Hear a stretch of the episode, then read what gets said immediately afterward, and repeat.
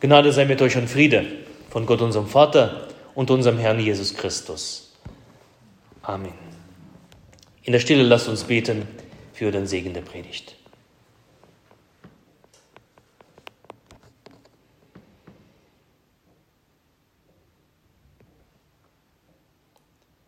Herr, dein Wort ist meines Fußes Leuchte und ein Licht auf meinem Wege. Amen. Der heutige Predigtext steht bei Hiob im Kapitel 19. Alle meine Getreuen verabscheuen mich, und die ich lieb hatte, haben sich gegen mich gewandt. Mein Gebein hängt nur noch an Haut und Fleisch, und nur das nackte Leben brachte ich davon. Erbarmt euch über mich. Erbarmt euch, ihr meine Freunde denn die Hand Gottes hat mich getroffen. Warum verfolgt ihr mich, wieder, äh, mich wie Gott und könnt nicht satt werden von meinem Fleisch? Ach, dass meine Reden aufgeschrieben würden. Ach, dass sie aufgezeichnet würden als Inschrift mit einem eisernen Griffel und mit Blei für immer in einen Felsen gehauen aber ich weiß, dass mein Erlöser lebt. Und als der Letzte wird er über dem Staub sich erheben. Nachdem meine Haut noch so zerschlagen ist, werde ich doch ohne mein Fleisch Gott sehen. Ich selbst werde ihn sehen, meine Augen werden ihn schauen und kein Fremder. Danach sehnt sich mein Herz in meiner Brust.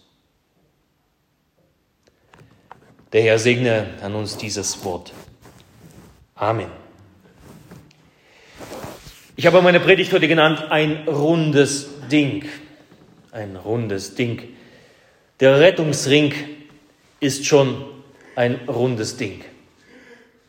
Wenn er da so hängt am Kai, am Ufer oder an der Bordwand eines Schiffes, ein rundes Ding. Mit Leine oder ohne Leine ist er ein rundes Ding. Er ist ein rundes Ding, gefüllt mit Schaumstoff oder ganz hohl. Der Rettungsring ist ein rundes Ding. Der erste Entwurf des Rettungsringes soll auf Leonardo da Vinci zurückgehen, den berühmtesten Universalgelehrten aus Italien aus dem 15. Jahrhundert. Leonardo hat den Rettungsring rund gemacht. Doch richtig rund wird das Ding im Wasser. Wenn es das tut, wozu es erfunden wurde, jemanden aus dem Wasser zu retten.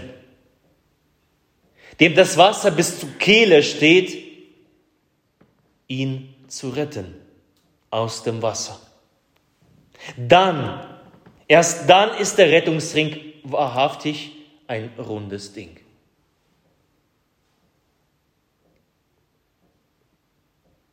Ich weiß, dass mein Erlöser lebt. Dieser Satz ist auch ein rundes Ding. Ein wahrer Satz mit sehr viel Wahrheit drin. Man kann ihn mit Freude ausrufen und verkündigen. Man kann wunderbar ein Lobpreislied von Lothar Kosse damit anstimmen. Ich weiß, dass mein Erlöser lebt. Ich weiß, dass er hoch oben steht, hoch über all dem Staub der Welt. Ich weiß, dass mein Erlöser lebt. Dazu kann man klatschen, tanzen, Pfannen schwingen, sich freuen. Ich weiß, dass mein Erlöser lebt. Dieser Satz ist und bleibt ein rundes Ding, wie der Rettungsring am Kiel, am Kai oder an der Bordwand eines Schiffes. Doch so richtig Sinn macht er dann, wenn er ausgesprochen wird wie von Hiob, dem größten Leidensmann in der Bibel, wie es von ihm gemeint ist. Dann ist dieser Satz ein rundes Ding. Hiob, ein gottesfürchtiger Mann, reich an Gütern, gesegnet mit einer wunderbaren Familie, großzügig beschenkt mit Gesundheit und Schönheit und dieser Mann verliert alles. Alles bis auf sein nacktes Leben, wie er sagt. Bis auf seinen kranken Atem hat er nichts mehr. Ein Mann, der von allen verabscheut wird, der zuvor geliebt wurde. Ein Mann in Einsamkeit, der vorher in der Gemeinschaft gepflegt hat zu leben, der umgeben war von guten, getreuen. Ein Mann, der von Gottes Hand stark getroffen und geschlagen wird, wird von Freunden ebenso missachtet. Und in so einer Situation spricht Hiob diesen Satz hinaus, ich weiß, dass mein Erlöser lebt. Und das ist etwas anders als in dem Lied von Lothar Kosse. Und in so einer Situation wie Hiob ist dieser Satz ein rundes Ding. Hier wird der Satz zu einem Rettungsring im Wasser weil ihm das Wasser bis zu Kiele steht. Hiob schaut den Rettungsring nicht irgendwo an der Wand an, sondern er ergreift ihn. Hier macht dieser Satz wirklich Sinn. In diesem Zustand kommt er zu der richtigen, zu der endgültigen Wahrheit. In der Situation eines Hiobs ist dieser Satz original, authentisch. Ihr Lieben, der christliche Glaube ist auch ein rundes Ding. Der christliche Glaube ist vernünftig, er ist sinnvoll, er ist lebensnah. Der christliche Glaube ist freudestiftend und Freude ausgebend, teilend. Man kann den christlichen Glauben betrachten, man kann darüber nachsinnen, man kann sich darüber erfreuen. Dieses runde Ding namens christlicher Glaube kann man in die Wohnstube aufhängen. Sichtbar für alle. Man kann ihn vor sich hertragen und, und, und sagen, seht her, christlicher Glaube, ein rundes Ding. Doch seine wahre Bestimmung erweist der christliche Glaube, wenn das Wasser bis zur Kehle steht. Wenn du drohst zu versinken, dann wird erst recht der christliche Glaube zu einem runden Ding. Wenn du drohst unterzugehen, wenn du keinen Halt mehr findest, da greift die wahre Bedeutung, da entfaltet sich die eigentliche Dynamik des christlichen Glaubens. Rettung in Not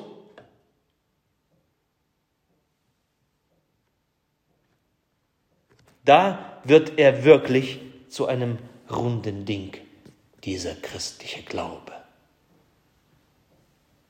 Der Glaube an Jesus erlebt seine wahre Berechtigung erst in der Leidensnachfolge. Erst auf dem Weg zur Passion.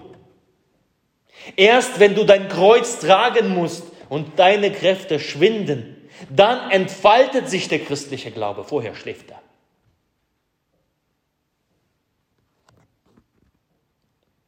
wenn du scheinbar nicht weiterkommst, dann gilt das Gebet, ich weiß, dass mein Erlöser lebt, wie nie zuvor. Wenn du beladen bist, wenn du Strapazen erlebst, wenn du Krankheit erlebst, Einsamkeit, Probleme, Tränen, wenn alles das dir aufgebürdet wird, dann ist der christliche Glaube ein rundes Ding, weil Gott nahe denen ist, die des zerbrochenen Herzen sind und geängsteten Geistes. Psalm 34. Der Herr ist nahe denen, die des zerbrochenen Herzens sind und hilft denen, die ein zerschlagenes Gemüt haben. Dort ist der christliche Glaube ein rundes Ding. Soll es uns harter gehen, lass uns fester stehen, und auch in den schwersten Tagen niemals über Lasten klagen. Wie geht das weiter? Denn durch, durch was? Die Freude. Durch Trübsal. Danke. denn durch Trübsal hier geht der Weg zu dir. Durch Trübsal, ihr Lieben. Durch Trübsal müssen wir eingehen in das Reich Gottes, sagt uns die Heilige Schrift.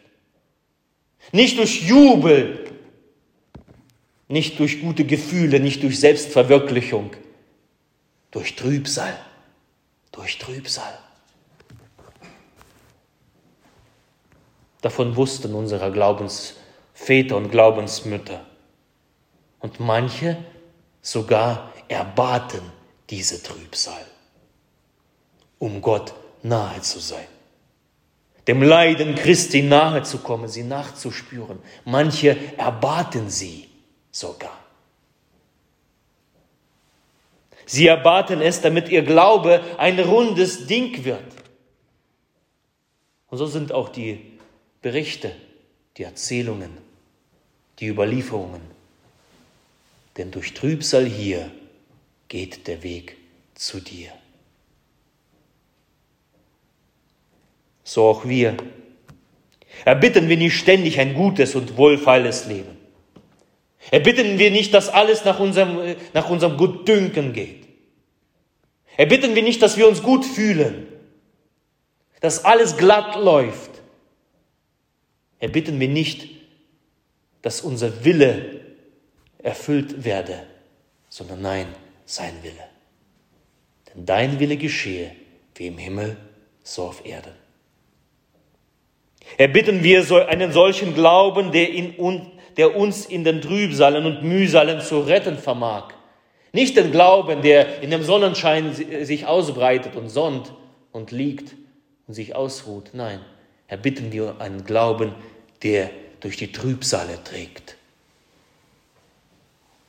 Erbitten wir doch um einen Rettungsring, der uns nicht untergehen lässt in den dunklen Wasser des Todes, die bis an die Kehle reichen. Erbitten wir um Gottes Gegenwart in der Einsamkeit, um seinen Trost im Leid, um seine Berührung in der Krankheit, um seinen Schutz in der Verfolgung. Erbitten wir so einen Glauben. Ich weiß, dass mein Erlöser lebt. Bitten wir dieses Gebet im Original. Das soll unser Gebet sein, um einen Glauben, der wahrhaft ein rundes Ding ist.